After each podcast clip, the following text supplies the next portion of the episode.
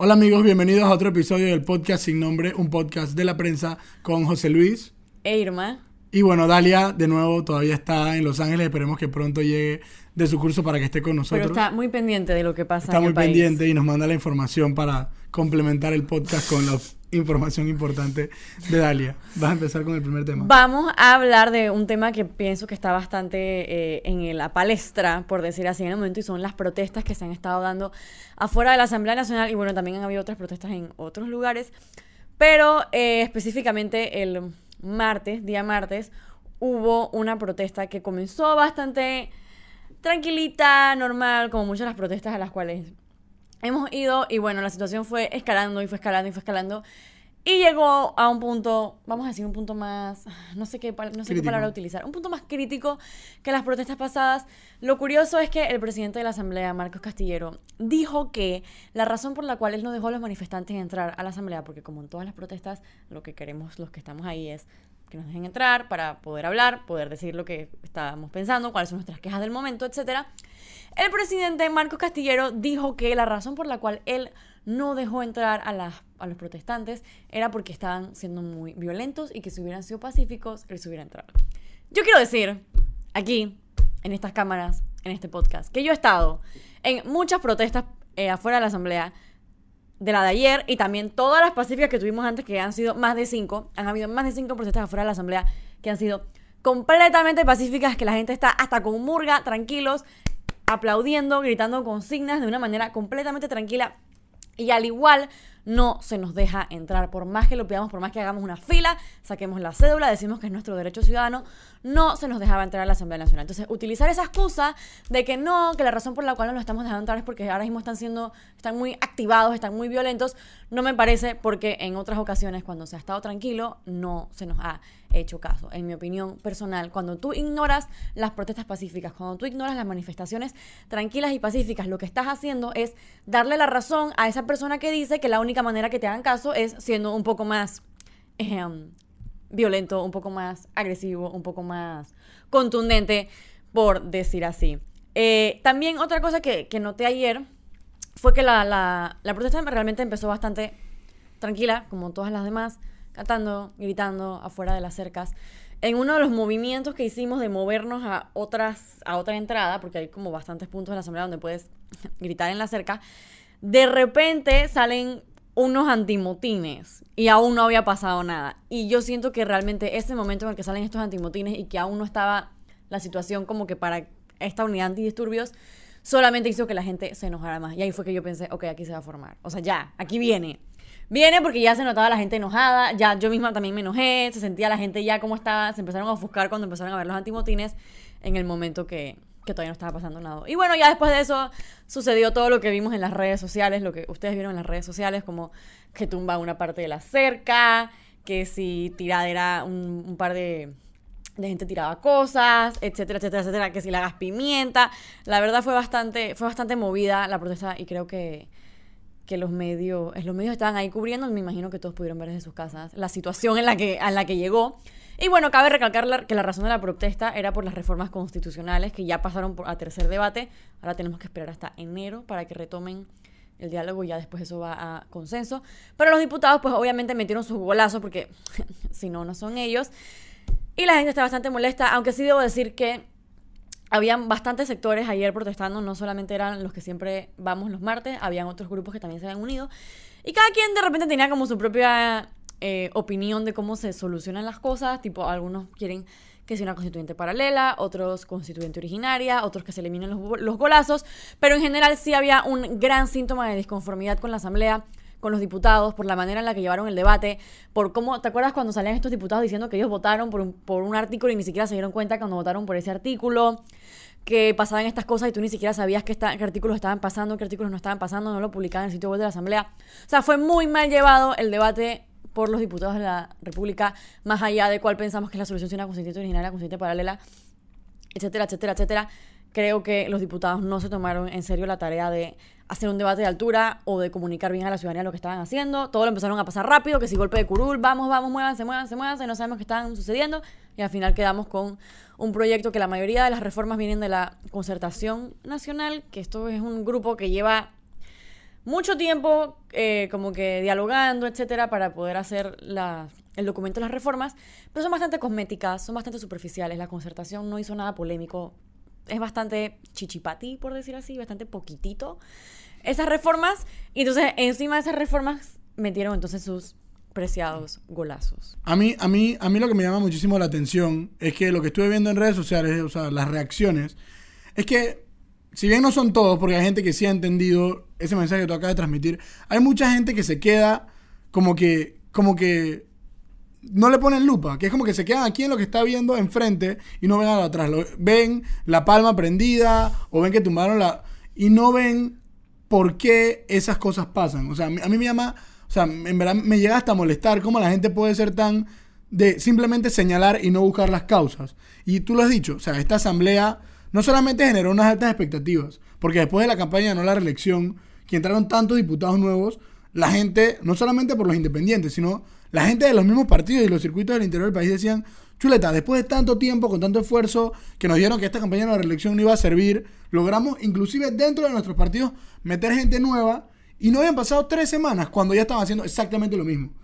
Entonces, ese fue el primer momento. O sea, hay un- una renovación de personas en la asamblea que terminan haciendo exactamente lo mismo. Luego, en la misma toma de posesión, el presidente de la asamblea, eh, Marco Castillero, o sea, él tiene el descaro o, o- o la osadía de prometer un poco de cosas que iba a hacer la asamblea y que esta semana ya terminaron el primer periodo y no lo cumplió. Y lo dijo con nombre, no solamente reforma el reglamento, dijo votación transparente, la asamblea publicó un tuit y mientras todo esto pasaba, Del voto electrónico. había panameños felices comiendo raspado afuera de la asamblea con consignas de manera pacífica, con murgas, con baile, niños No se chiquitos, les dejaba entrar. familia, no se les dejaba entrar y no pasaba nada. Ni siquiera salía alguien para ver qué era lo que la gente Exacto, quería, nada. salía. completamente ignorado. Como un par de veces salieron un par de diputados independientes, pero nadie, la asamblea, mientras tanto el Twitter de la asamblea en otro lado. No comunicación de la protesta, nada, no dijeron nada. Hubo una diputada que la primera vez que empezaron a, men- a mencionar sobre la protesta, que decían, no, es que la protesta es de Lombana, es que son venezolanos, pero nunca le pusieron atención a qué es lo que las personas estaban pidiendo en esas protestas. Es decir, o sea, ese sentir de la ciudadanía, que al inicio quizá éramos unas pocas personas, con, que, que era más controlable, porque eso, eso también hay que decirlo. Más allá de que tú pienses que la protesta siempre debe ser pacífica, aunque los Siempre va a haber un par de Aunque los unidades. diputados se rían en tu cara. Yo en lo personal pienso que a veces las protestas, o sea, que no necesariamente... O sea, yo pienso que la protesta pacífica debe ser como la regla general y tratar de convivir. Pero si no se está dando la demanda, o sea, ¿cómo tú le vas a decir a la gente que no haga más nada? Ok, entonces no ven lo que la gente está pidiendo. Entonces cuando la gente no les interesa la regla que ellos están poniendo, entonces se quejan. ¿Me explico? Vamos a lo de la, a lo de la verja. Dicen que no, que tumbaron la verja.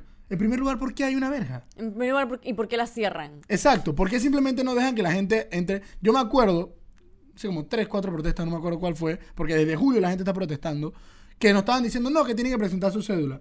Y se sacaron la cédula. la cédula. No, es que están en desorden. Y me acuerdo que varias de las personas Hicimos que estaban una administrando fila. hicieron una fila. ¿Y qué dejaron? Hicieron como que iban a dejar entrar, el guardia iba- a dejar entrar a los, a los manifestantes y de adentro le vino una orden de que no, que nadie puede entrar. Entonces, si la gente hace todo lo que tú le pides y ni aún así deja a la gente, o sea, ni siquiera, ni siquiera como si estuvieran haciendo algo malo, o sea, simplemente iban a entrar a las gradas, a ver, o sea, hay unas gradas que son para que la gente vaya. Ha pasado inclusive, para que, o sea, haciendo como un recuento de todo lo que ha pasado, ha pasado que hay veces que hay gente manifestándose afuera de la asamblea y vienen activistas y diputados, a ellos sí los dejan entrar y la gente que está protestando no la dejan. Entonces, ¿cómo tú pretendes que la gente que sacrifica de su martes o de su día que haya sido para ir a la asamblea de manera pacífica, vaya, vaya, vaya, y tú no los escuches, dejas entrar a la otra gente, les mientas descaradamente No en les tu paras discurso, bola porque no es como que ni O sea, te ríes en la cara de las protestas pacíficas, entonces vienes, te prenden una palma, tiran una cosa Lloradera. violento y entonces el problema son los manifestantes. Pero una pregunta, ¿y qué pasó en julio, agosto, septiembre y todo este tiempo en el que los diputados pudieron haber hecho algo, aprobar los proyectos de ley? Nada, o sea, ahí no pasa nada. Pasó también con las reformas constitucionales. O sea, el presidente les mete un regañón, echan para atrás, igual meten los goles.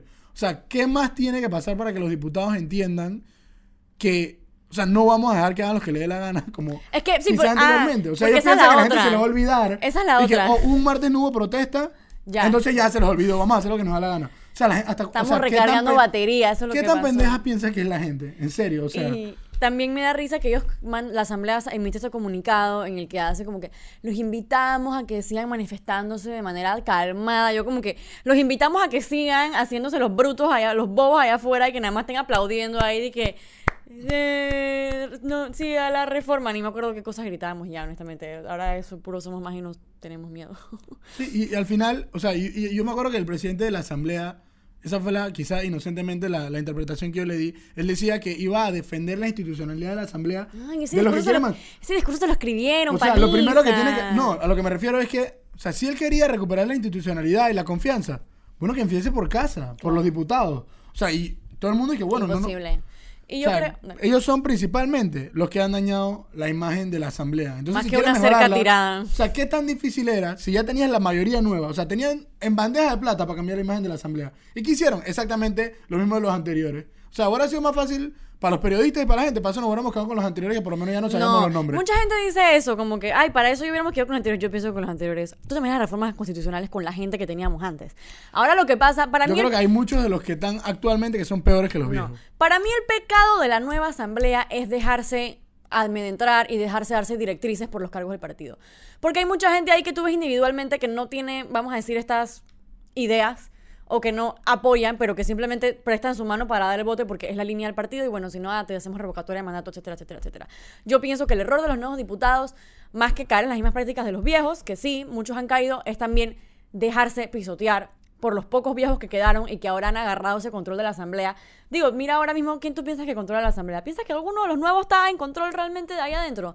No, son los pocos que se religieron los que agarraron y se agarraron esas uñas en su curul y dijeron de que ahora sí viene lo bueno. Y agarraron a todos sus copartidarios y les pegaron en la cabeza de que Y los pónganse diputados serios. también bien, o sea, Sí, bien se- bobos que se han- la gente se les da han la dejado. confianza que renuevan, entonces van a caer en lo mismo de la gente que nadie quiere. Literalmente. ¿Me explico? O Se han dejado ¿Cuál es la gana de desaprovechar la y oportunidad? recuerdo en un debate de las reformas, no me acuerdo realmente quién fue, pero me acuerdo que era un diputado PRD y él sí lo mencionó como que ya es hora de que se den cuenta que los diputados de este partido no somos simplemente para levantar la mano aquí y ya, o sea, también queremos participar y queremos hacer más, pero no los estaban dejando. Mi pregunta es cuándo entonces se van a revelar y cuándo van a alzar la voz y van a decir ya no voy a prestar mi mano para votar por tu reforma y vamos a hablar de lo que nosotros queremos hacer. Eso es lo que la ciudadanía No, y también, está o sea- esperando y todavía están a tiempo, honestamente. ¿Cuántos son, los, ¿Cuántos son los reelectos honestamente ahí? ¿Cuántos fueron al final? 15, 16, un número aproximado.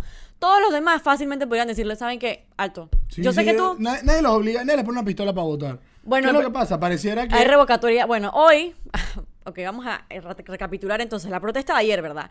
El diputado Jairo Bolota Salazar, alias Te Amo Mami, de Colón, del PRD, eh, cuando, estaban, cuando estaban los manifestantes afuera, que queremos entrar, queremos entrar, etcétera, él le sale diciendo a los periodistas como que no, ellos no pueden entrar, ellos son gays. No, ellos no pueden entrar porque son gays. Y, y ya dijimos no el matrimonio igualitario.